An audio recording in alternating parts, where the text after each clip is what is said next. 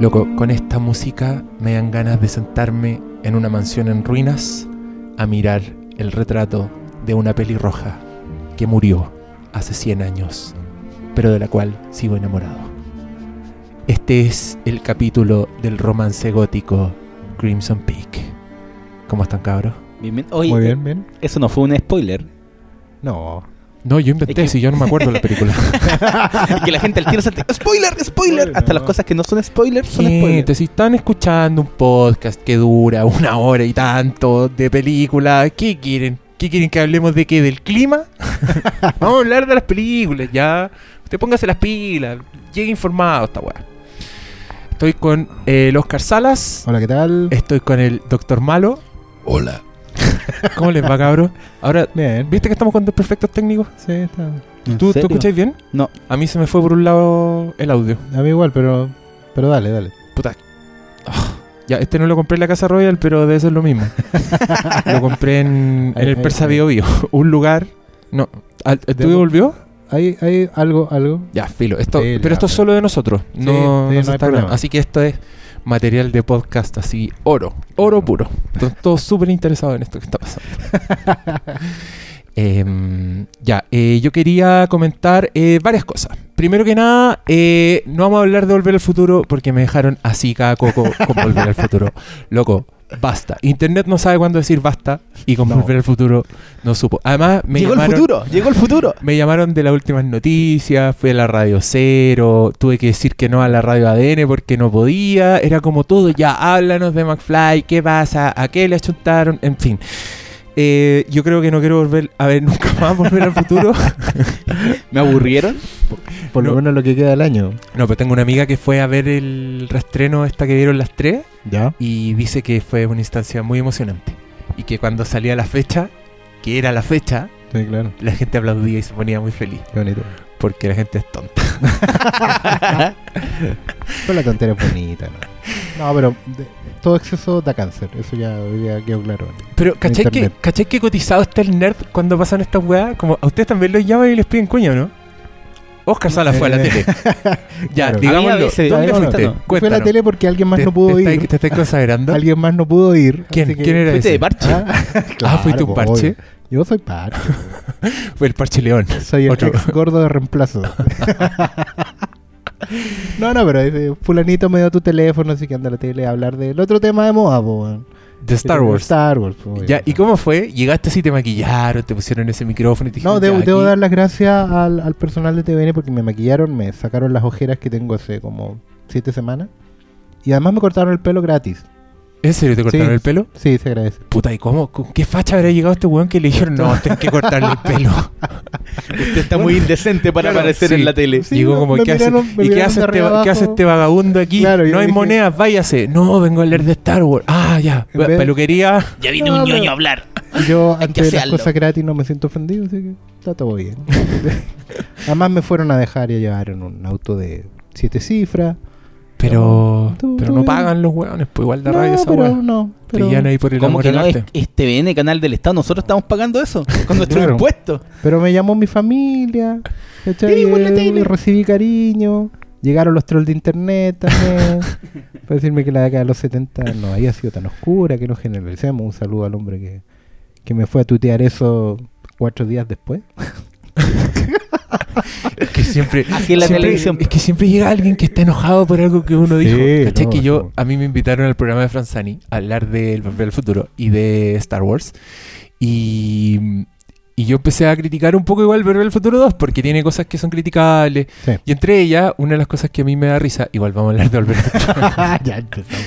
es que eh, el final de la 1 era un chiste originalmente. Claro. Era solo para terminarla abierta y no pensaban continuarla. De hecho, originalmente eso termina con un The End, no con el To Be Continued, eso se lo pusieron después. Y de Ya. hecho era otro auto. Y, y era. Hay, hay un montón de trivia ahí, pero después cuando dijeron ya, tenemos que. Vamos a hacer la película y tuvieron que inventar una trama, sacársela de la manga, la urgencia. Claro. Y la urgencia es que tienen que impedir algo que va a ser eh, Marty McFly Jr., que va a desencadenar una crisis que va a terminar en toda la familia pésimo. Pero esto va a pasar en 30 años, por loco. Claro. O sea, el doc perfectamente podría haber dicho, mira, Marty, preocúpate, tal como la carta que le dejó Marty, como, loco, ábrela el 2015, tu hijo se va a mandar una cagada, déjalo encerrado con llave, listo, fin. Pero hay una urgencia, el weón sale corriendo, está estresado, mirando la hora. Chucha, llegamos atrasados, llegamos atrasados. Y yo digo, tiene la máquina del tiempo. Claro. Podría haber sido una semana antes. Podría haber sido un mes antes. Y haber estado de vacaciones, ¿cachai? Y haber dejado posado el pendejo ese día. Da lo mismo. Fin, se salva toda la película. Pero no, yo estaba criticando esto que Mm. también tómenselo con Pero- humor, no significa que sea la película mala, a mí me encanta, pero es algo que, de lo cual te puedes reír. Y como tres días después me aparece un tweet como dicen, eso era para disminuir las probabilidades cuánticas de no sé qué. y la. Nerd. Y- no, pero tres días, cuatro días después, loco. pero ¿qué la gente se enoja igual cuando uno dice Pero volviendo cosas. al tema ñoño, igual esa weá de la urgencia les pasa a todos, a los velocistas, a los de los cómics, a Flash, siempre nunca Ah, tiene tiempo. Entonces, claro. como un recurso. Es bien es repetido. Sí, Es- repetido, pero es que sí. a mí me da risa porque es comedia. O sea, en el fondo el Doc está muy estresado y siempre, pero es como el chiste que el Doc que tiene la máquina del tiempo sea así, ¿cachai? Y la energía que tiene, que siempre andan corriendo, que me, me encanta volver al futuro cuando hacen eso, cuando el Doc habla a la cámara, como se acerca a la cámara y Marty está atrás al fondo, y después Marty viene corriendo donde estaba hablando el Doc y el Doc Claro. se va para el fondo, Claro. y como que lo bueno, nunca se, se sincronizan. Esas weas de la puesta en escena son muy Damn, bonitas. damn. Así que, bien. Esto éramos nosotros no queriendo hablar de volver al futuro Y ya lo hicimos. y ya lo hicimos. Se habló suficiente, yo creo. Tere, tere, tere. Hasta. Pero, puta, somos, somos ovejas, po, weón. Caemos con la masa, con las modas y todo. Em, oye, hoy día yo quiero que hablemos de, primero del tráiler de Star Wars, que nos dejaron muy, muy solicitado este tema. Sí. Que hiciéramos un podcast solo del tráiler de Star Wars, así, igual balan los nerds con estas cosas. Que yo supongo que, que- que esperan un, como un análisis cuadro a cuadro. Que ya Estoy se seguro hizo, que digamos. alguien lo hizo en cierta página salondelmal.com, donde pueden ir a verlo. Y, mm, y que hablemos en general de qué nos pasó con ese tráiler. También yo quiero hablar de Crimson Peak, que hace, bueno, hace unos capítulos atrás yo dije que éramos muy afortunados porque se iba a estrenar la misma semana lo nuevo de Spielberg y lo nuevo de Guillermo del Toro. Así es. Y Crimson Peak es lo nuevo de Guillermo del Toro y la otra es Bridge of Spice, que estos dos vieron, pero yo no. Entonces no vamos a poder hablar en este capítulo. Pero sí vamos a hablar de Crimson Peak, esta película que es un romance gótico, que no es de terror, como que está una polémica así en... Aunque En desde internet. el principio, caché que la, la vendían como una película de casa embrujadas. po. Y ese era como el gancho que te da Guillermo De del Toro cuando hablaba mm, de. De hecho, yo pensaba que la película, porque vi la promoción en español todo el tiempo, yo pensaba que a lo mejor la película se llamaba Crimson Hill. Y eso sí hubiera sido una, una mansión siniestra, ¿cachai? Pero no, pues después me aclararon que no, que era Peak, que era el- un... Ya, bueno, ok. Y sí, yo por lo menos me encontré con, con algo... Nada que ver a lo que esperaba y para mí por lo menos fue muy agradable. Empezamos a hablar de Crimson Peak. Pa- Solo para hinchar a los nerds de Star Wars que Que- querían que empezáramos claro. a hablar de eso al tiro. para tener Adelante, que mamarse una hora de Crimson Peak. Sí, pues fue una agradable sorpresa para mí. Eh, a ver, nosotros en este podcast hemos hablado de películas algo góticas como Drácula, el tema del timbraje y todo eso, ¿no? Eh, en capítulos anteriores.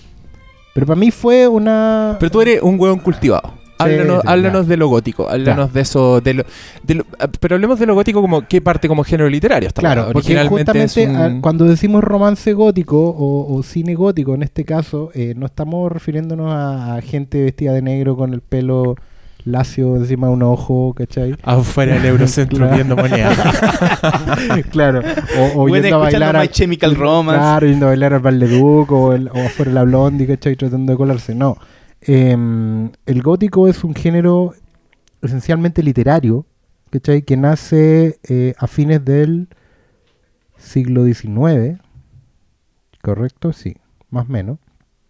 Eh, y que básicamente toma elementos del romanticismo previo, que es eh, todo en un- una suerte de deseo de volver a tiempos idos anteriores a la, a la Grecia clásica y todo eso, pero el, el gótico le da un giro adicional con una fuerte presencia de lo, de lo sobrenatural y un deseo constante de, de- de sentir la presencia de la muerte. ¿Cachai? Entonces el gótico es esencialmente atmósfera, el gótico es esencialmente eh, reconstrucción de lugares eh, muy cargados con, en cuanto a arquitectura, en cuanto a imaginería, en cuanto a, a elementos depresivos, ¿ya? Fue un género literario que se cultivó más o menos en unos 20, 30 años, no más. pero que dio origen a toda una suerte de, de lo que sería en el futuro, digamos, en el siglo XX el terror. ¿Cachai?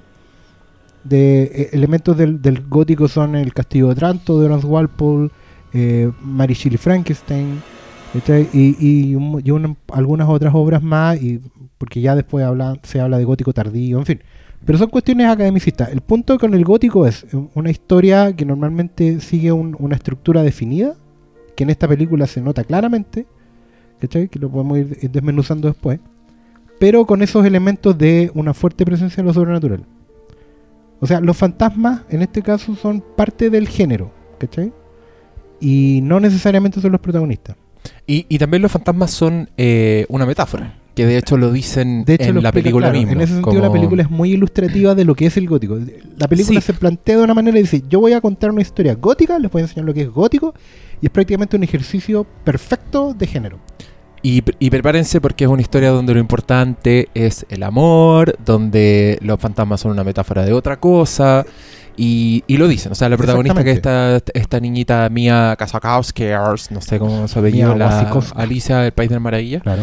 Eh, ella es una escritora. Entonces de esa, es de esas películas donde siempre que hay un personaje escritor reflexionan un poco de lo que es la narrativa. Claro, ¿cachai? Que al tiro, al tiro la película te dice para dónde va, porque dice, ella es una escritora, pero es mujer en el siglo XVIII. Entonces, así es al tiro el link con Mary Shelley, con las hermanas Bronte, ¿cachai? Con la Jane Austen, ¿cachai? Con todas estas estas mujeres que, ella lo dice en un momento, a lo mejor si me, o sea, me pongo un seudónimo masculino, me van a pescar la novela Sí. que estoy escribiendo. Sí.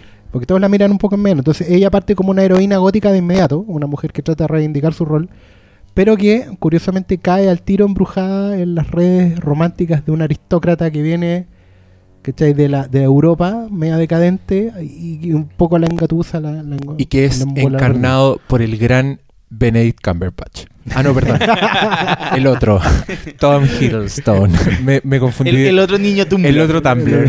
Bueno, la trivia efectivamente es esa, po, que el casting original de la película era Cumberbatch. No, ¿en serio? Sí. Ah, yo estaba weyando. No, con e- en serio, bueno, búscalo ahí. Eh, Cumberbatch con Emma Stone. Ah, mira. No, igual, casting original. igual Emma Stone hubiera estado muy fuera de lugar porque esa loca, su humor y todo es como chiquilla. Claro, sus ojos son Chiquilla demasiado do- grandes. 2010 todo el rato, como su humor sido como un incómodo, anime sido- gótico. Hubiera sido muy rara esa weá. Ella, ella es como muy anime. sí. Pero mm, yo creo que el casting es uno de los aciertos de esta película. La están todos muy bien en, su, en sus personajes. Sí, en general. Y, y Tom Hiddleston es, es como el weón que te lo creéis completamente. O sea, es un aristócrata medio venido a menos que aparece y que seduce a esta chiquilla que, claro, tiene un tiene secretillos y cosas así. Claro, y, y además da, da, da bastante bien con el, con el rol de héroe trágico. sí, ¿Cachai? ¿Qué, qué es lo que, por ejemplo, que yo decía? Que son clichés del gótico, que es la misma historia de Drácula, en el fondo.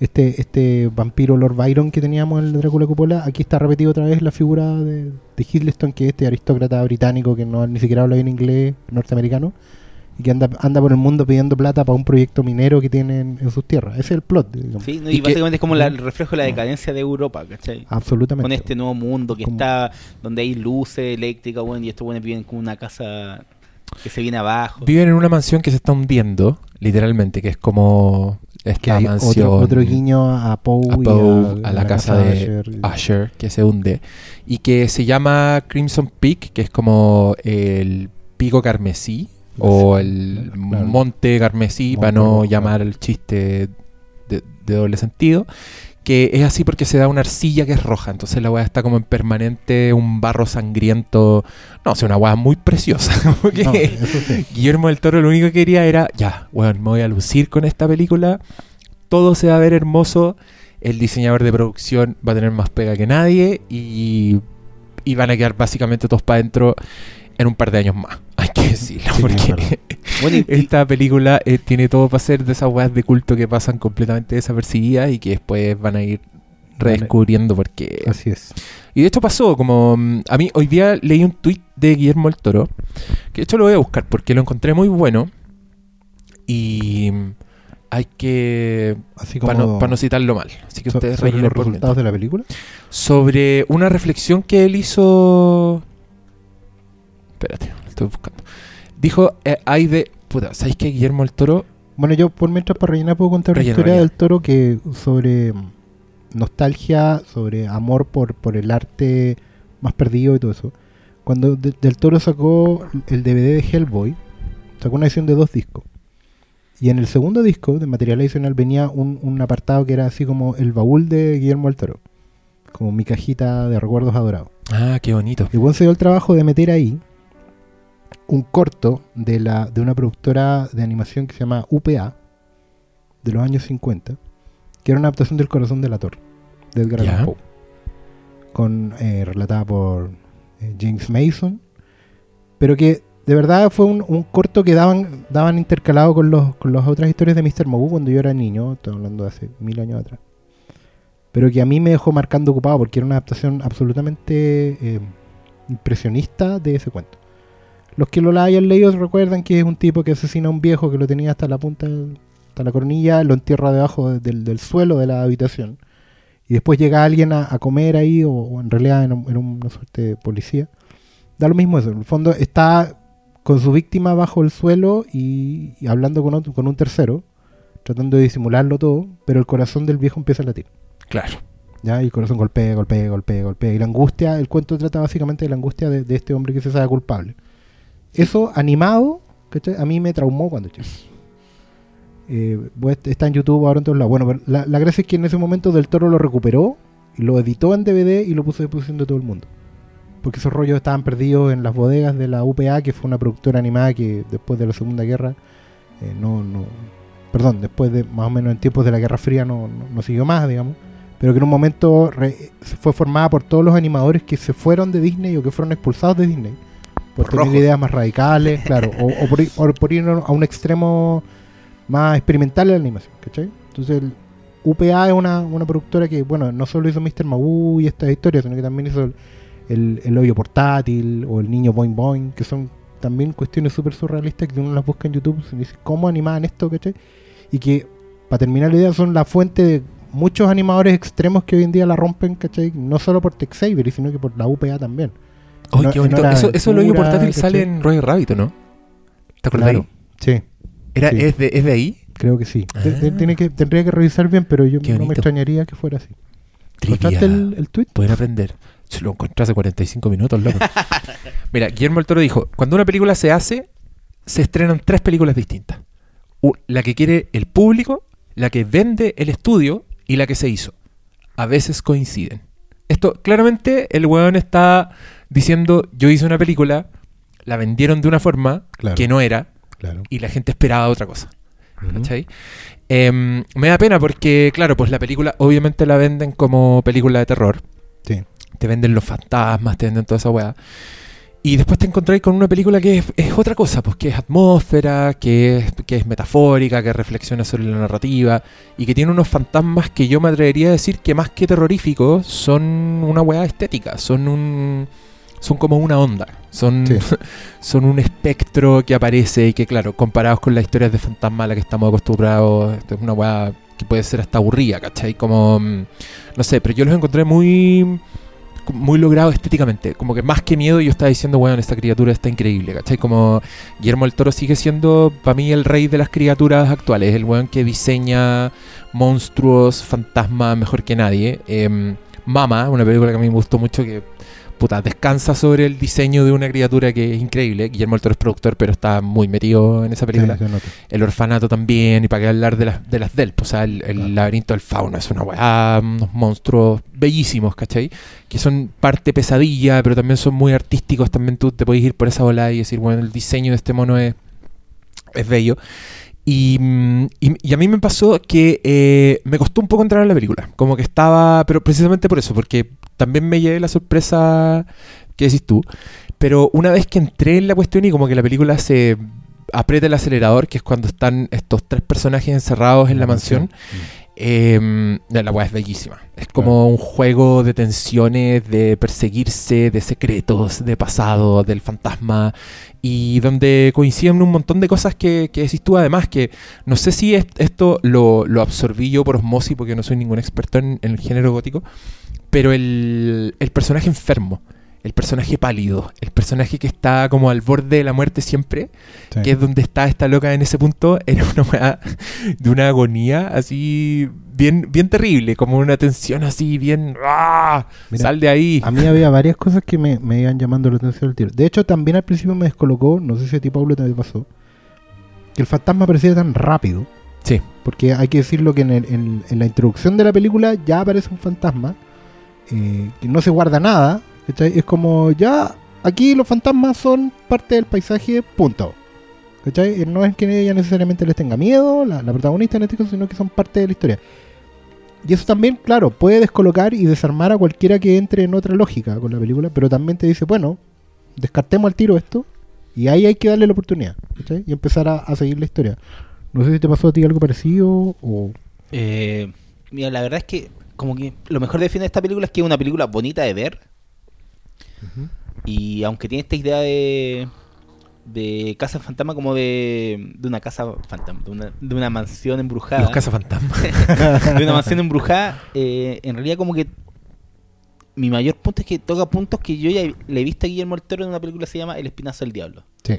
Sí. Y, y es como... es- sería rudo decir que es un remake, porque no, en realidad no es la misma historia, pero toma temáticamente muchas historias que son la base del, Sí. del relato. Sí, en esta igual hay como una historia media turbia desde fondo, que es muy previsible, no sé si ustedes...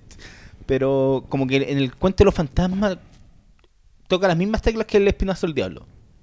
Sí. Y para alguien que considera que esta película, eh, que El Espinazo del Diablo es la mejor película de Guillermo del Toro, como que se me cae un poquito el- la estructura de esta película. Como que la encontré predecible y toda la idea del, de esta mansión, sí, es bonita de ver y, y cuando veis lo que mezclan la nieve, que se va volviendo roja y te va atrapando como la estética, pero como que la, la sustancia de la película nunca me, nunca me agarró. Ya. Te cacho. Yo, yo eh, entiendo. Pero, ese- ¿será una película con sustancia? Pregunto yo. Es que, claro, ahí, ahí va un poco mi, mi, mi parecer. Yo, Pero digamos Pero la también- sustancia del terror, no sé, po. claro, porque yo, claro, cuando yo caché que ya no era una película de terror. Claro, yo ahí Pero es me que igual la, la película parte con esa declaración. es- como es, esta no es, esta es una película con fantasmas, pero Claro, no es sobre fantasmas. Pero no acuerdo es sobre fantasmas, sí. Tiene un juego con eso porque parte con. eh, La película es una gran elipsis, digamos. Parte del final y, y se da toda la vuelta. Para explicarte lo que estás viendo en el primer cuadro. Pero claro, yo reconozco, por ejemplo, que aquí en mi caso. em, yo. em, sé algo de gótico, digamos. Entonces yo descubrí las claves del gótico y me entregué. Es una cuestión que no creo que le pase a todo el, al público, ¿cachai? Entonces en ese sentido, claro, es una película que tiene que venir, creo yo, con un manual de instrucciones previo. ¿Cachai? Sí. Porque, o sea, para mí me importa mucho cuando hablo de la película porque me gustó, ¿cachai? Pero no sé, por recordar cosas como Drácula, como Sleepy Hollow, como los otros. Más que como- en sí. Como las películas Hammer, que además tiene un montón Además, de citas. Hay un ¿cachai? personaje que se llama apellido Cushing, Cushing, eh, la como familia- Peter Cushing, sí, que es el Cushing, legendario Van Helsing y, Dr. Frankenstein. y claro, ¿no? Hammer. Incluso eh, acá del Toro como que se da el gusto de jugar con todos esos géneros que a él le gustan, le apasionan, porque eh, está, la, está la mansión, la casa entre comillas embrujada, pero claro, también hay, hay, un, hay un rememorar de todo lo que ha hecho antes en, en el espinazo, en el laberinto del fauno. Pero también se da el gusto de, de- de trabajar una beta media con Doyle, con el misterio, porque la Sí. película tiene un misterio, un, un crimen, digamos, que hay que resolver y juega, pero dentro de los códigos de la, de la novela de detective de Conan Doyle. Hablamos del creador de Sherlock Holmes, para que los que no cachen.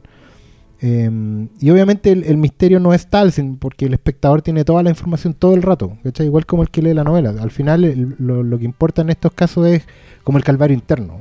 Yo me acuerdo que me tocó en clase en la universidad de esto, entonces eh, lo único importante en el fondo es la depresión interna, el calvario interior, el, el sufrimiento, la cosa sórdida, ¿cachai? Por ejemplo, lo que hay entre ciertos personajes en la película que los marca para siempre, y esta cosa media, media turbia que hay entre medio. Eh, pucha, el, el gancho a- al cuento de Barba Azul también está muy bien logrado en la película. eh, y ahí estoy ro- rozando el spoiler, pero no importa. ¿cachai? Y nada, pues y la otra cosa, el romance gótico, como el que ya vieron en Drácula, eh, este viaje por el mundo, la heroína que, claro, que es muy independiente, muy femenina, pero al mismo tiempo cae engañada, ¿cachai? En, una cosa toda machista de nuevo, eh, pero que al final vuelve atrás con, con- con lo que tiene para entregar desde, desde su espíritu. Bueno, son un montón de, claro, que cosas que hoy día son cliché, pero mi impresión es que la película las acepta y las tira para adelante. ¿cachai? Dice, no, yo voy a ser fiel al género y pum, me va a dar el gusto y la, voy- y la voy a cumplir a rajatabla. Como si fuera una novela escrita en el siglo XVIII, con todos los riesgos que eso implica. ¿cachai? Y lo la repetición que uno puede sentir en, en ese sentido. absolutamente. Igual yo creo que hay, pucha, hay, hay un personaje, el de Charlie Hunnam, que este de, de la serie Son of Anarchy, Y Pacific Rim, la película Pacific anterior de... Claro. y como que te lo presenta que el, el loco tiene como cierta atracción hacia los fantasmas, Sí. capturar, pero que es algo que, dejan como en el camino, nunca lo desarrollan, y como que es- esos pequeños detalles como que me no, no me no me hacían atrapar con la historia que presenta esta película. Claro, yo, yo de ahí, por Además ejemplo, que la historia de, o sea, vuelvo a repetir la, la idea que tienen como de los fantasmas en la película que el mismo de El Espinazo del Diablo que es como eh, eh, como insecto atrapado en ámbar decían en Sí. que son como fotografías del pasado. Sí. Esta es como la misma historia del entonces Sí. como que como impresiones de un tiempo que, claro. ¿cachai? Entonces como la novedad me faltó un poco de en esta película. Claro, porque por ejemplo ahí va a sonar explicación del fan, pero en el fondo lo es. Cuando el, el- esto de que de que Charlie Homeland, el personaje de él, tuviera una fascinación con lo, con lo esotérico, e- era una moda de la época. ¿cachai? A fines del siglo XVIII, em, em, perdón, dije 18, 19, bueno, filo. Pero en una, en una época, ¿cachai? El, a fines del siglo XIX, era muy, estaba muy de moda la, la cosa esotérica. Porque era tal la, la- la influencia del racionalismo, del método científico en la sociedad, que lo que no era explicable por método científico, se trataba de explicar por el método. Entonces tú tenías gente como Houdini, que, y bueno, el mismo Conan Doyle, que se dedicaba en su última etapa de la vida a cazar mediums falsas, ¿cachai? Mm. Porque proliferaban. Entonces, no sé, pues tú hacías un carrete con tus amigos medio aristócratas ABC1, ¿cachai? Y, y el pic de la fiesta era una medium. ¿cachai? Y se juntaban como a hacer sesiones esotéricas. Se supone que Arturo Prat, por ejemplo, también era un, un cultor de. No del esoterismo, pero le interesaban los temas, ¿cachai? Tenía un rollo con, con una hija fallecida, ¿cachai? Entonces, ¿En serio? Claro, no era, no era un, no era un, como un- una cosa como media exótica, sino que era casi una, una cuestión que estaba incorporada, claro, incorporada a la conversa. Entonces no era raro, incluso en, en gente con, con nivel universitario, todo esto, que se debatiera este tema, que se tratara de, de explicar los fenómenos de lo fantasmagórico. Eso es súper importante. Yo creo que más que una, una película de fantasmas es una película sobre lo fantasmagórico, que es un concepto previo, ¿cachai? Como esta cosa de el fantasma como una impresión de un momento. Que algo que se queda pegado en la pared, ¿cachai? El, el, el de que- puta, cuando ahí piensa que estaba recién creándose la fotografía en esa época. Estamos hablando de una época un, anterior a, a todo lo que conocemos como modernidad, ¿cachai? Un puente entre la tecnología a vapor y la tecnología eléctrica. Entonces, las primeras fotografías, ¿se acuerdan que había indígenas que creen que la foto te roba el alma, ¿cachai? Sí. Tiene que ver con eso, con esa cosa de, del- del- de- separar el espíritu del cuerpo y esos fenómenos que no se podían explicar con la razón, pero que se hizo todo lo posible por explicarlo en esa época. Entonces, claro, mi, mi explicación viene de ahí, pero también es una explicación del fan. ¿cachai? Que nadie, nadie más que no sea fan la va a entender. Eso es casi como un guiño medio así entre el director y sus fanáticos. ¿cachai? Y eso le juegan contra la película. Yo estoy completamente de acuerdo en eso, ¿cachai? porque se siente predecible, se siente Te media... siento un- un- una idea de vu, ya he visto esto. Y, y Claro. eso como que más, más que la película no sea de terror o, o no te asuste, no sé, pues con la web contemporánea de los ruiditos. El problema es que es como se siente como un déjà vu de Guillermo el Toro.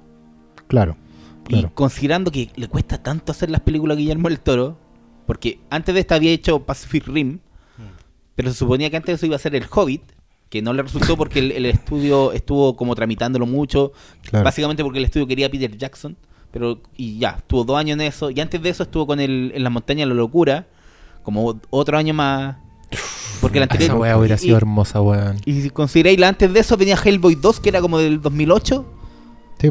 Y como que ya, ahora salieron dos películas de Guillermo el Toro, igual se No, sí, agradece. igual en ese sentido, claro, Del Toro es un, es un- a esta altura es un anarquista de la industria, po, porque weón- weón tiene como 20 proyectos en carpeta siempre. Claro. Tenía una de Frankenstein, tenía otra del Día de los Muertos, creo que, pero era como Sí. de fantasma. Siempre tiene como muchos proyectos. No, y el otro día tuiteó, es que yo quiero que todos sigan a Guillermo del Toro, que se llama The Real GBT, GDT, em, porque el Juan llegó hace como un mes y dijo, ah, probando esto del Twitter. Y ahora el weón es adicto. tuitea a cada rato. Y tuitea weón muy bacanes. Tuitea ilustradores, mexicanos, como todo su mundo. De repente tuitea fotos de su casa. Y el weón es un ñoño así, pero hermoso. tiene un altar. Y el weón. Es que, cacha, a mí lo que me sorprendió es que el loco tiene un. Tiene un busto de Dick Smith. Que es el weón que hacía maquillaje. ¿Cacháis lo nerd o no? Como que uno tiene bustos de los monstruos. Este weón tiene busto del weón que hacía los monstruos. Ese es el nivel de ñoño. Y el loco el otro día tuiteó que le encanta la novela Pet Cemetery de, de Stephen King y que él mataría por hacer esa película. Y yo leí ese tweet Y, y fue como, porque vos lo hicierais. loco, fue orgasmos. Así, porque para mí esa es una gran película de terror. Encuentro que la directora, que también es raro que una mujer haga películas de terror, así que bien por Pet Cemetery, es una weá muy inquietante con unas actuaciones que están muy por sobre el nivel de todo el cine de terror. Y si Guillermo el Toro ve esa película y dice, todavía no cuentan esta historia como hay que contarla y yo la quiero hacer, loco, Universal o Paramount, no sé de quién es esa película, creo que es Paramount, yo iría ahí con... Ahí está. Ahí está el presupuesto de Guillermo el Toro. Haga lo que quiera. Dele con Pet Sematary. Sí, sí, el problema es como que igual los estudios no confían mucho en Guillermo el Toro y por eso le cuesta tanto sacar las películas. Si cuenta, Es que a sus películas no les va tan bien, po, Sí, weón. no le- Si hay no- que no, po. decirlo. su mayor éxito creo que será Blade 2, creo. Su mayor éxito de taquilla. Ah, no, Pacific Rim, miento, miento. Pero, pero Pacific sido- Rim no le fue tan bien. No, le ganó hasta estamos hablando de Godzilla. película que costó como 200 millones de dólares y hizo 400, 440 creo. Pues la Hellboy no Sí, la pues, ve no, nadie. no, con- La- las españolas son como muy reputadas, esas que hizo en El laberinto del fauno, El espinazo del diablo. Claro. Esas películas como que ganan más éxito crítico que de taquilla. Y, y sería. Es que por, por- claro, es que por tiene eso como el- más el cariño al público, yo creo. es el punto, ¿cachai? Que Del Toro a esta altura, claro que es una, yo digo que es un anarquista de la industria porque el weón le cuesta tanto conseguir plata, sabiendo que en Estados Unidos, que de donde viene la fuente del, dinero, no le va bien en taquilla, pues los gringos no lo entienden. No, no, lo, no lo validan todavía como un, como un éxito de taquilla, y tiene que apostar a, las recaudaciones en el mundo, ¿cachai? Claro, y en el resto del mundo le va bien, podemos revisar más o menos cómo andaba la taquilla en general de los filmes del Toro, pero con Pacific Rim pasó eso, que la película se tuvo que recuperar y un poco como Mad Max, ¿cachai? Em, para poner un ejemplo reciente que todos tengan claro que, no le va bien en Estados Unidos las taquillas, lo sacan luego, ¿cachai? No se confía mucho en él. Además que, que es un tipo excéntrico en el sentido para los gringos, de que gasta mucha plata en cuestiones que no debería gastar plata. Yo leía de la trivia de Crimson Peak, por ejemplo, que el weón todos los escenarios los construyó. ¿Ya? No hay, creo que muy poco es digital. Y además el weón construyó un escenario distinto para cada escena. ¿Cachai? O sea, Mm. Eso es, es ridículo. Tú normalmente en, en- en la industria haces un pasillo y cambiáis Y la pantalla verde y chao como ahora. Claro, y, y cambiáis la cámara un par de, de focos. Y no, aquí para cada escena estaba construido un set. Entonces, la película a lo mejor podría haber salido por un dos tercios de lo que costó, ¿cachai? Pero a Del Toro eso no, no le importa. po. Pero es que al final eso es lo que hace a Guillermo el Toro. Guillermo el Toro. Veis, no sé, pues. Hellboy 2. Perfectamente, todas las criaturas podían haber sido digitales, pero crea estos diseños con maquillaje que tenían los actores como 6 horas sentados. Claro. ¿Y por qué? ¿cachai? Sigue esta idea de mezclar lo físico con lo digital. Que ahora uno puede decir, sí, es, es mucho más fácil crear, eh, traspasar la idea con el computador, con un artista digital, pero Del Toro quiere que también uno se atrape con, con, lo- con el aspecto visual de cada película. Claro. Yo creo que por eso destaca así. Esta es una película muy bonita de ver y cuando mejor funciona es cuando eh, lo fantasmagórico se va rela- relacionado con los fantasmas de los propios personajes. Sí. Y ahí es cuando aga- te agarra como el tema de los fantasmas y el, el fantasma con la guagua, ¿cachai? Sí, sí. Aunque, claro, yo por ejemplo también sentí que había cosas que estaban de más, pero argumentalmente hablando, pero no podría reprochárselo porque al final, incluso como una novela de esa época, eh, es excesiva, ¿cachai? Eh, eh, sobregirada, y incluso sobre el final la película ex- explota ya en, un montón de, cosas bizarras, weón, ¿cachai?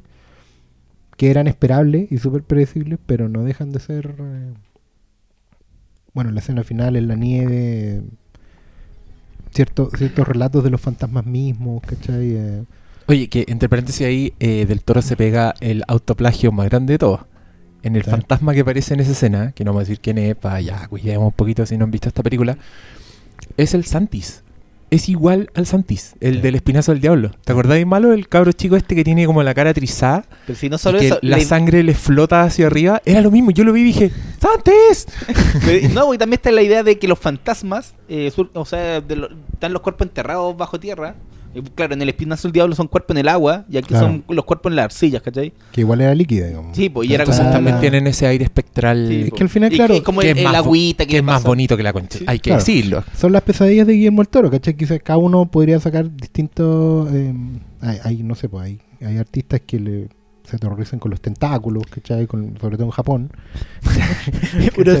Claro, y, y los gringos y los gringos se aterrorizan más con, no sé, con, con cuchillos, motosierras, ¿cachai?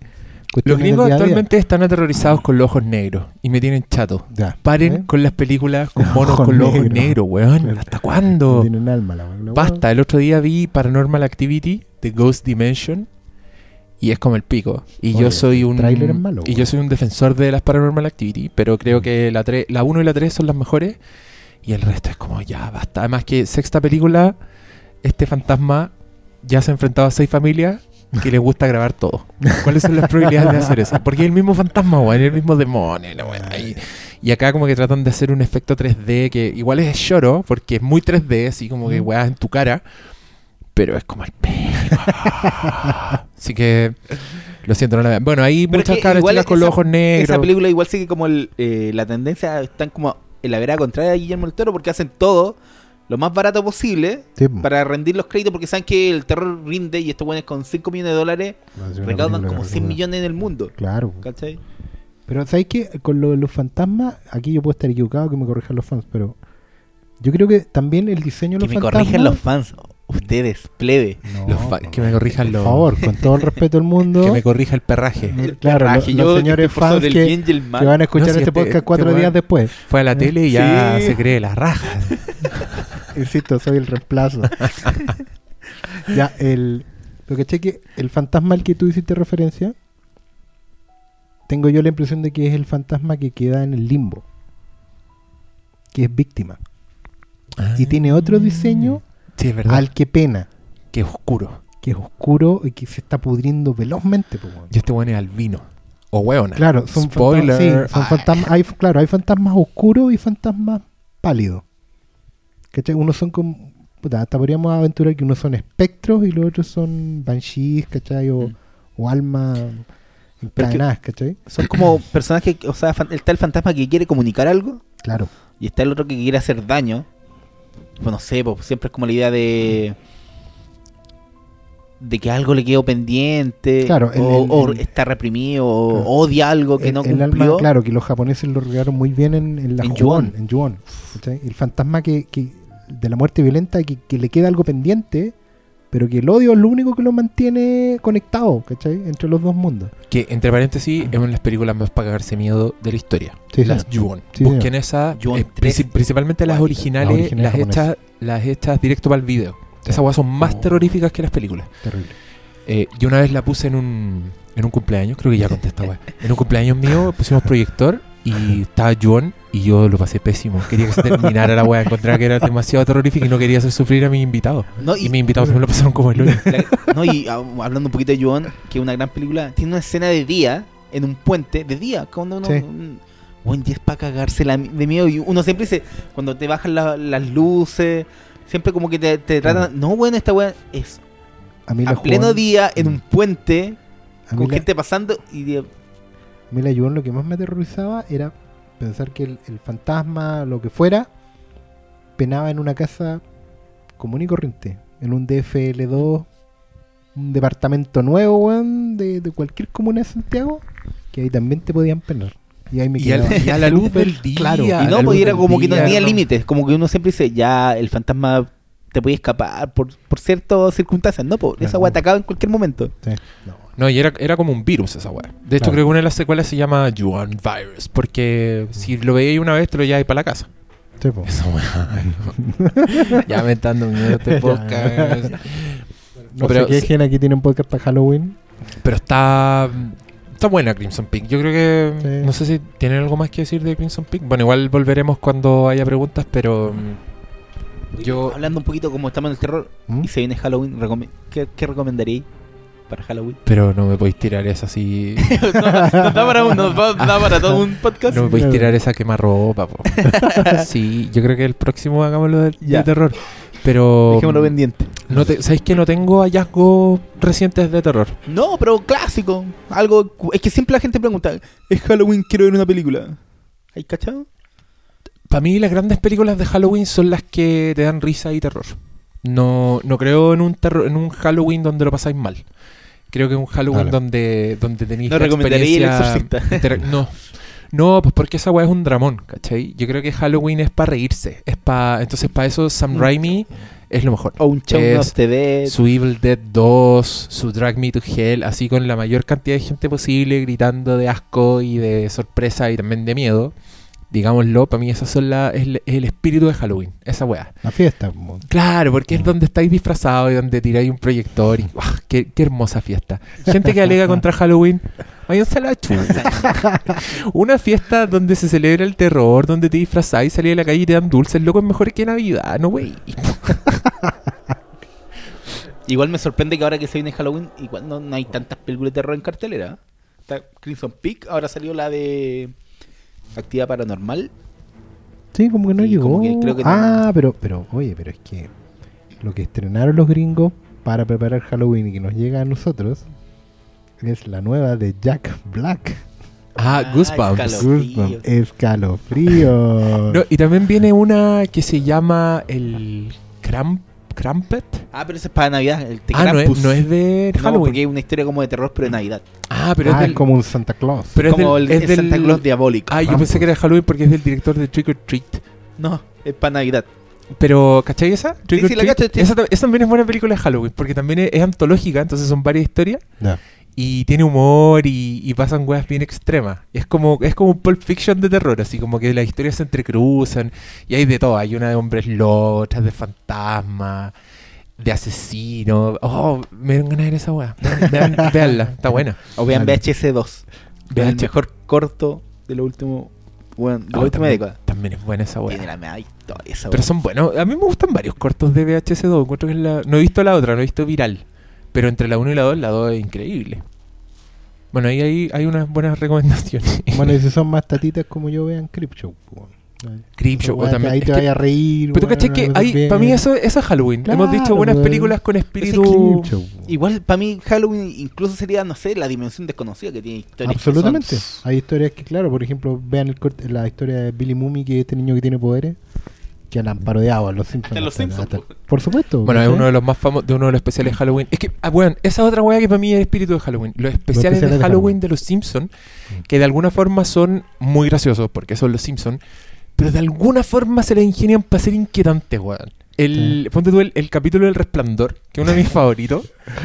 Tiene esa escena en que March va a ver lo que escribió Homero, y que en la película es esta frase que se repite. Claro. Y la loca ve la máquina de escribir y es como música de terror, y la- el texto dice: Estoy bien. Feel fine. Claro. Peor que Y ahí hay como un relámpago y se iluminan las paredes de atrás y están todas escritas con... Yo encuent- encuentro que esa escena es genuinamente terrorífica. Como Mira. me daría miedo. Entiendo por qué ponen una advertencia al principio para los cabros chicos, porque son, son heavy, weón. No, y bueno, al principio, en general los Simpsons, los especiales de los Simpsons de Halloween son fuente de cultura inagotable. weón. Por ejemplo, yo el primero que vi, que, que fue justamente el, el primero, tiene una adaptación del, del Cuervo de Poe, que académicamente hablando es súper buena. weón. Que es hermosa Cuando- y yo debo decir, porque yo era el alumno hincha pelota Mm. en la U, yo hice un trabajo sobre The Raven y llevé esa weá a clase. claro. No llevé ninguna grabación, llevé el especial de Los Simpsons. Y, y está súper bien hecho. Está Además que lo, lo lee hecho. James Earl Jones, Darth Claro. Vader. Y bueno, es hermoso. Es hermosa la Y ahí tenías otra weá gótica, pues, donde Claro. el cuervo es una metáfora de la weá que no te deja. de la vivir que te desesperanza, da- ¿cachai? Que es la angustia interior del tipo, ¿eh? de eso se trata el gótico. A pesar de que Poe es post-gótico, pero eso ya es academicismo.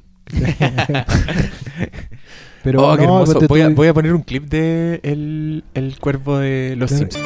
Once upon a midnight dreary, while I pondered, weak and weary, over many a quaint and curious volume of forgotten lore, while I nodded, nearly napping, suddenly there came a tapping. As of someone gently rapping, rapping at my chamber door. To some visitor I muttered, tapping at my chamber door. Only this and nothing more. Y la advertencia esa que tú decís que cuando sale March como unas cortinas rojas, dice, Sí. buenas noches, Sí. sí. deberían ver. Esa weá, cuando se hicieron las películas de la Universal, Drácula, con Lugosi, eh, Karloff, Frankenstein, salía el productor, Carl Lime Jr., ¿cachai? al principio, eh, como en el teatro, presentando la weá, ¿cachai? en ese mismo estilo. Lo que están haciendo ahí es homenajear a ese esa sección de la película en que te presentaban las- lo que venía, ¿cachai? Y onda, y las personas impresionadas, por favor, salgan de la sala. Pero yo creo que yo creo que también era, era un, un resguardo. Porque lo- los especiales de Halloween de los Simpsons eran una weá muy rupturista. O sea, era una weá que no se había visto. Entonces, los Simpsons ya era un producto que confundía al espectador porque eran bonitos y todo, pero el humor es muy adulto. La lógica es de un sitcom más que de uno- un cartoon, ¿cachai? Tiene efectos sonoros que son realistas. De hecho, es como parte del humor de la weá es que Matt Groening y los guionistas dicen que mientras más realistas los efectos sonoros, más gracioso es. Y Claro. tienen razón. Mm. Por ejemplo, hay un chiste en que Krusty se, se va del, del país y se para y sale y se escuchan sus pasos, como se cierra la puerta de un auto, el auto se va, después un avión que despega, como que se escucha todo. Pero son sonidos de verdad. Y eso es lo que te da risa, ¿cachai? Claro. Y, y los Simpsons, claro, se les ocurre hacer estos especiales de Halloween que al principio se nota que están como con miedo, como que le dan un marco a la weá. Por ejemplo, eran historias que se contaban los Simpsons. Sí. Como que Lisa le contaba una historia de terror a Bart. Después da lo mismo, después van a la historia nomás con un Sí. título. Y tenían esta advertencia al principio que de hecho lo usaron como en los primeros seis especiales. Creo que aparecía de alguna forma u otra. Sí. Primero era como este, la cortina. Después era como un presentador en las noticias que aparecía un, cu- cuchillo y lo mataba. Después era como el de Outer Limits, Claro. que son esta, esta franja de sonido que dice Usted siéntese, está, a punto de disfrutar de no sé qué. Y después había un, un Homero como Alfred Hitchcock Presents, que aparece la silueta, la silueta de Hitchcock, pero es Homero y es perfecta. ¡Ay, qué bueno lo especial de los Simpsons, weón! Veámoslo. Veámoslo todo. Hay un... Allá, advocando la piratería. Yo encontré un torrent que son solo los especiales de Halloween. Y la voy a ser hermosa. Son como 26 especiales de Halloween. Yo me imagino que en el Fox irán a hacer alguna maratón este año. No, pues, de hecho se viene el nuevo capítulo, po. Ah, Que no. como que el, el- la intro la hizo el, el loco de Ren y Stimpy. Ah, el que el, El John Krifowski. eh, John Guillermo el Toro hizo uno también. Y es muy bonito. Tiene muchas referencias. Pero que yo no sé si lo hizo Guillermo el Toro. Yo dudo, esa, creo que esa weá son marketing. Ese no Pero es porque Eh. tiene muchas referencias. Yo creo que ponen la no era una. Yo creo que tiene demasiadas referencias a las propias películas de Guillermo el Toro para que lo no haya hecho Guillermo eso. el Toro. Mm, Sí. Quizás dio como la base. Yo creo que el buen autoriza. Una wea así como. Pero sí, sí tiene unas apariciones hermosas. Búsquenlo en YouTube, cabros, Sí. porque aparece, no sé, pues Stephen King, Claro. o aparecen estos buenos góticos, aparece Vincent Price, como las Mm. cosas de Hammer, y, y es un excelente juego de ir viéndolo en cámara lenta Como y decía, antes, tratando de antes que reconocer. terminemos esta sección, yo quiero un fetiche mío de, de Halloween y con espíritu Halloween, que es la película de Tingler de Vincent Price. Ah, cuéntanos de Tingler. Yo Tingler sé cuál es es. un- que- porque, claro, con los años, hoy en día puede ser muy graciosa de ver, porque todas las situaciones muy chistosas. Eh, la dirigió William Castle, que es un, es cineasta que en los años 50 hacía terror, pero hacía terror para impresionar al público, en el mejor espíritu de Halloween. William Castle conectaba corriente a las sillas del cine para que la gente saltara en los momentos adecuados, ¿cachai? Fue un precursor de todo eso. Y The Tingler es básicamente un parásito que, eh, no sé, pues, repta, digamos, y, se conecta a la, la médula de la gente y provoca el miedo más atroz que podéis sentir. Chucha madre. Básicamente era eso, pero, pero está todo contado en esta clave con Vincent Price diciendo, sabiendo que la weá es imposible, ¿cachai? Pero, pero le pone todo el empeño, porque la, la- la idea de la película es que tú sientas el, el miedo como si se te hubiera colgado el tingler a la médula espinal, ¿cachai? Que es una especie de gusano que rapta. Y de hecho, bueno, es clásico y también lo han parodiado en todos lados, en el momento en que, eh, como que en la película se corta la luz y la pantalla se va a negro. Y todo el y son como tres minutos que la película está en solo sonidos, ¿cachai? De onda, el Tingler está aquí en su sala de cine, weón. Eh, traten de salir corriendo ordenado. Si pisan algo, por favor, no griten, no griten, porque el, el El Tingler, reacciona a los gritos. reacciona a los Sí. gritos, ¿cachai? Una película maravillosa en blanco y negro para que la vean y se rían mucho, sobre todo si están ebrios. Pero. ¿cachai? El, el meo hueveo en, en los cines para eso. Me encanta. Maravilloso. Me encantaría que eh, los clásicos de Cinemark, ya que nos roban ideas, el próximo octubre entrenen puras de terror, puras de terror vieja. Ahora van a estrenar Uh. viernes 13, creo, pero con un Pa'l- desatino No. impresionante, porque pudiendo estrenar. No, para De y- Tingler, y la el promocionaban con el de- póster de Halloween, de, o sea, de Halloween, de Viernes 13 2 po, o de la 3. Porque sale Jason, pero si en la 1. Me estáis No, Jason, pero qué po. desacierto. Si en la, en Viernes razón, 13, po, en, Viernes vier- en 13 el póster sale. Yo dije, o nos están vendiendo otra película, pero si es la primera no debería salir Jason. Po. No, pues spoiler alert, Jason Alerta, no alerta. sale en la primera película, Oye, el fui- asesino fue es Tiburón, otro. la mejor película del mundo. ¿Ya la viste? Sí, Fuiste pero el, el problema es el horario. Sí, Cinco bueno, pelagatos estábamos en el cine. Otra vez. A la una de la tarde, un sábado. Pero Ah, esa- bueno. esa era tan buena para estrenar en verano. ¿Por qué? ¿Por qué tiran ¿Por qué tiburón ahora, en? Halloween? ¿Por qué ahora? Para, para que la gente fuera a la playa, vos si no. ¿Queda, queda una función este miércoles a las 9 y media? ¿Debe ser? Sí, parece. Sí, Yo, voy a ir este miércoles a las 9 y media, sí. Em, si me ven, mándenme un saludo. Regálenme cabrita. No, mejor no. Oye, gente, gente del Cinemark, ¿por qué no contratan a uno de estos dos hombres que está aquí? Oscar Sala, Doctor Malo, le harían una excelente asesoría. Saben lo que quieren los nerds, saben cómo venderla. Ah, ya, ¿sabes qué? En esta Mm. sección tirándole palos a los cines, Los que lo hacemos todas las veces. ¿Te acordé que yo les di una idea de cómo hacer la campaña publicitaria? ¿Cómo Sí, señor. vender estos clásicos? Ya, ustedes que fueron a los clásicos, Cinemark hace una weá muy kuma. Sí. Cinemark, por favor, atinen. Muestran un PowerPoint. Un power. Conche tu madre, un PowerPoint que te dice, vamos a estrenar tiburón. Y en vez de poner una escena de tiburón, que estoy seguro estos locos tienen los derechos para hacerlo, en vez de, en vez de hacerte escuchar la música, tan tan, ponen una foto culiada de tiburón. y no te dan nada de ganas de ir a ver estas películas. Pero ¿Cómo? sé que ¿Cómo, en por defensa, favor? En defensa, esa weá es de No. Estados Unidos. Yo vi como unos trailers de Cinemark de Estados Unidos y hacen esa weá, la presentación con diapositiva. Ah, ya. no, es de- no es, no es algo de acá chileno. Yo creo que Pero, algo- loco, el que lo hagan no significa que tengan que hacerlo. Ellos No. pueden vender la película como decir, loco, vean esta weá por primera vez en el cine. Y te pongan un pedazo de tiburón y os digáis, conche, toma, tengo que ver esta película ahora. Pero con ese PowerPoint, a mí es, es un protector de pantalla, básicamente. Quiero un saludo a la señora que nos retó en el Cinemark porque estábamos hablando durante el PowerPoint. Señora, yo hago callar en el cine, ya, yo respeto las películas, pero en esa parte se puede hablar, pues relaje la, relaje la vena un poco, señora. Usted hizo más ruido que nosotros en Raiders of the Lost Ark. No venga aquí a hacérsela así, y está. Se quedó dormido y roncó. No, pero conversaba con los hijos y la wea, y nosotros Ah. atrás así como no, no volaba una mosca y la Bueno, vieja igual yo, ahí como, yo tengo un "Ay", y tirón de oreja, tengo un tirón de orejas para el Hoy de San Agustín, otra Ya, vez. dale. Pero esa weá ya es como un, Bueno. un antro de mala muerte. En el capítulo En- anterior, En, vez de butacas tienen guates, pues, weón. en el capítulo un anterior dijimos que se caía a pedazos. Bueno, una, una gran amiga mía, muy devota de los libros y del gótico en general, estaba viendo Crimson Peak. ¿Cómo se llama? Mándale un saludo. Un saludo a Nicteris Berna, Bernardito Ojeda, compañera de, de relato en... ¿Cómo se llama tu libro nuevo? Ah, que aparece en el Por la razón de la fuerza, escribió un cuento de Star Claro, Wars. Sí, pues, Bernardito Ojeda. Bernardito Ojeda, gran Ya, valor. Sí, eh, porque ella estaba viendo Crimson Peak como una gran fan del género que es y a los 10 minutos del final se le cortó el sonido. Ella amó igual la película y está feliz wea. y bueno, le dieron la entrada de cortesía de vuelta, pero a los 10 minutos se cortó el sonido. Ah, Y es ¿qué raro, vamos- weón, qué porque vamos a ni hacer siquiera, con ni estos cines? siquiera puede decir ahora, weón, es culpa del, del cojo. Está todo digital. Está ¿Qué todo, está todo automatizado. Si, loco, si tú encontrás un desperfecto técnico y vayas a avisar, la weá la arreglan en 45 minutos porque tienen que ir a buscar al weón a su casa, el que sabe hacer las cosas. Bueno, Cine, ya, pues estamos, estamos cansados de, de tirarle la oreja en todos los flimcasts. ¿Por qué no, no, no, no arreglan? estas yo temí que en, medio de tiburón prendiera las luces típicas, pero ah, menos mal no. ¿aguantaron? Pero no se O sea, terminó y aprendieron al tiro, pero. Sí, pero... Porque venía la función de... A mí, a mí sí me prendieron Ah, las no, sé luces. que tengo una queja, weón. Ah, Me acordé. Ah, ya, vamos. En, en los Cinemark, ¿sabes cuál es el problema? ¿Cuál es el problema? Escucho las, la- los sonidos de las salas del lado.